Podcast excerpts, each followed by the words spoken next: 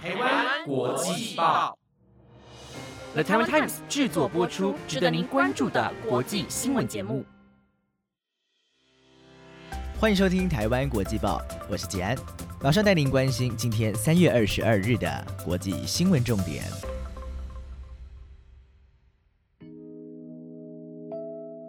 听众朋友们，大家晚安。经过了一个周末，不晓得大家有没有充足的休息呢？很开心又能够在每周一的夜晚跟大家相会了。先祝福大家这个礼拜不管做什么样的事情，希望都可以非常顺利，也可以保持愉快的心情。不管遇到什么样的困难，相信都可以迎刃而解的。今天的节目正式开始之前，想邀请您追踪台湾国际报 IG 粉丝专业，您会获得许多名人的介绍、重点新闻整理等等。欢迎您可以直接点选资讯栏当中的连结，一起来支持我们吧。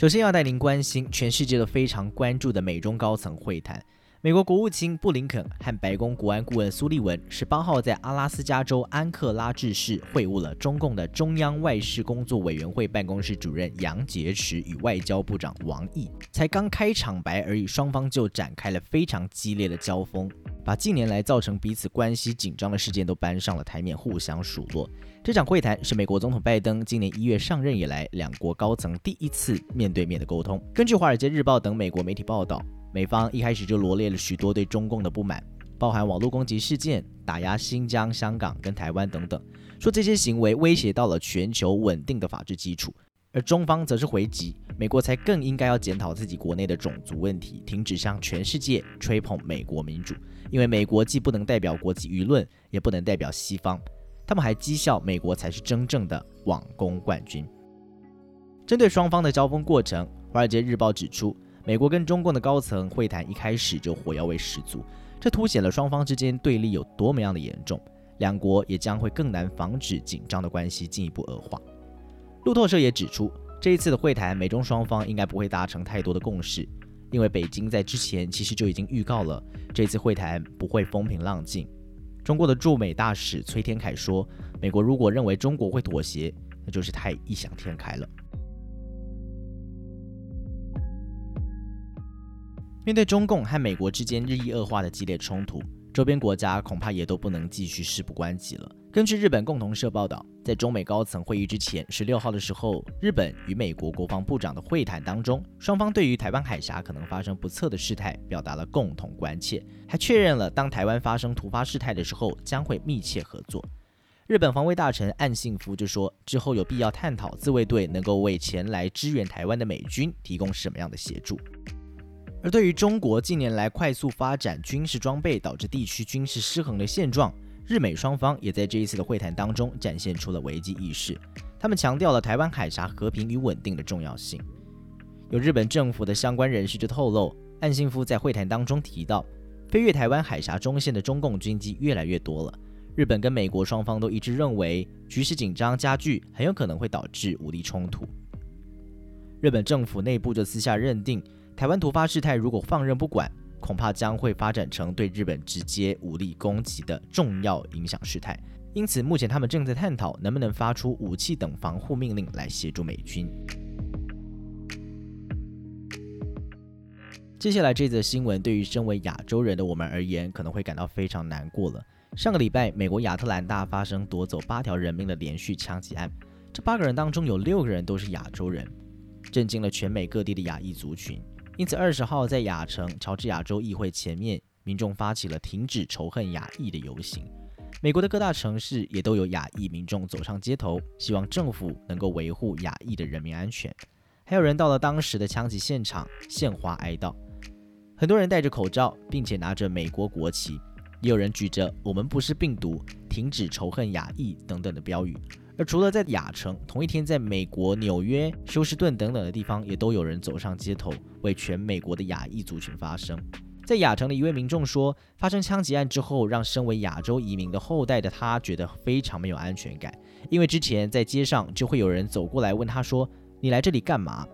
枪击案之后，让他觉得更加害怕了。另一名参加游行的亚裔民众则表示，他希望全世界跟美国人民能够看到他们挺身而出。乔治亚州两位民主党籍参议员奥塞夫和沃诺克也都前来声援亚裔民众。奥塞夫谴责这些仇恨和谋杀，并表示乔治亚州是一个充满爱与同理心的地方，这也是美国最引以为傲的精神，而不是仇恨犯罪、种族歧视、杀戮与找人顶罪。我们要一同建立一个不必因为自己身份或家乡而感到害怕的州，还有国家。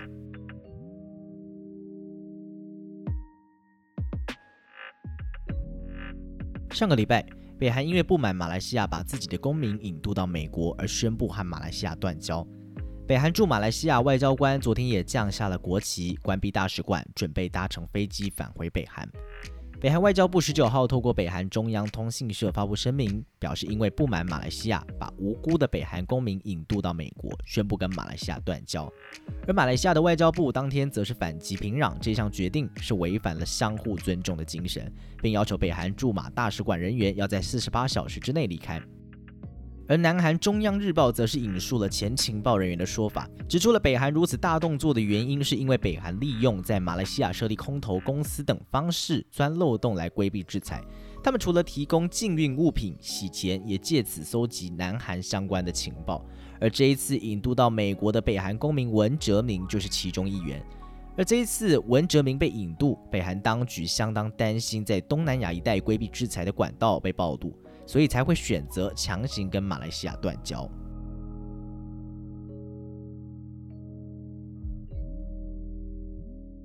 新冠肺炎疫情在美国持续蔓延当中，但许多民众似乎是受不了一直被防疫禁令限制着。最近几天，佛州的热门景点迈阿密海滩游客不仅没有减少。再加上部分的美国大学开始放春假了，导致人潮大幅增加。其实就有点类似美国版的报复性旅游。不过这个现象让政府可以说是急得跳脚，直接宣布进入紧急状态，实施宵禁，并强制驱离民众，还逮捕许多名失控的游客。市长盖博就指出，游客来的实在是太多了，而且完全不遵守防疫规定。现场甚至还能看到许多穿着清凉的女游客热舞，群聚的状况就像是一场大型嘉年华会，到处挤满了人，场面一度失控。过多的人潮加上依旧严峻的疫情，迫使市长盖博不得不宣布迈阿密海滩进入紧急状态。警方也在当地时间二十号晚间八点左右实施宵禁。但还是有不少年轻游客无视禁令，警方只好用胡椒喷雾弹强制驱离，并逮捕暴走的游客。接着带您关注科技新闻：日本汽车晶片大厂瑞萨电子最近在日本茨城县的一座工厂发生了大火，虽然火势已经扑灭了，可是工厂因此暂停生产，这对车用晶片的供应是非常大的打击，严重影响到汽车制造的产能。瑞萨在声明当中指出，虽然工厂建筑物没有损坏，但无尘室已经受损。同时，瑞萨也在消防部门、警察和有关当局的支援底下，对起火原因彻底调查，以防止类似的事件再次发生。而至于对于制造设备、制品还有公司的财务影响，目前仍然在调查当中。彭博社报道，瑞萨过去曾经指出，晶片的短缺可能会持续到二零二一年下半年。然而这一次在工厂发生大火之后，恐怕情况就更糟了。因为半导体的制造需要耗费三个月，而且一旦受到干扰而中断，要重新启动就变得相当困难了。所以如果磁城工厂因为火灾而长期停工，就会加剧车用半导体短缺的问题。对于汽车制造商而言，无非是雪上加霜。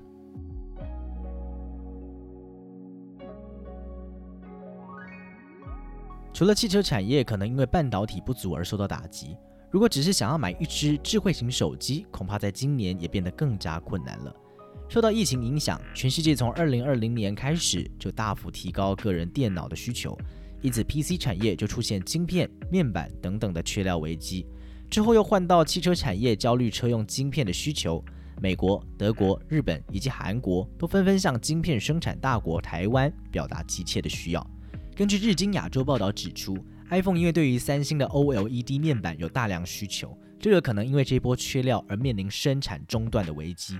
而且，如果你还记得，在今年二月底的时候，美国德州受到暴风雪的影响，三星在奥斯汀的工厂被迫关闭。这中断的不只是厂内高通处理器晶片的生产，连带影响的是 OLED 面板跟感光元件晶片等等的生产线都被迫中断。日经亚洲引述了一名日本显示器公司 JDI 的知情人士表示，半导体零组件的供货不足会让显示器无法正常运作，而这样的采购危机预计在四月的时候将会达到高峰。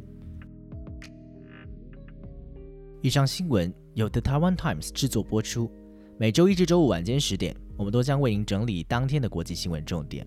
如果您有特别希望获得哪一些不同类别的新闻内容，都欢迎您可以在下面留言告诉我们。同时，也邀请大家，如果你喜欢我们的节目，就一起用五星评价来鼓励台湾国际报 Podcast 吧。我是吉安，感谢您的收听，祝您有美好的夜晚，我们明天见，再会。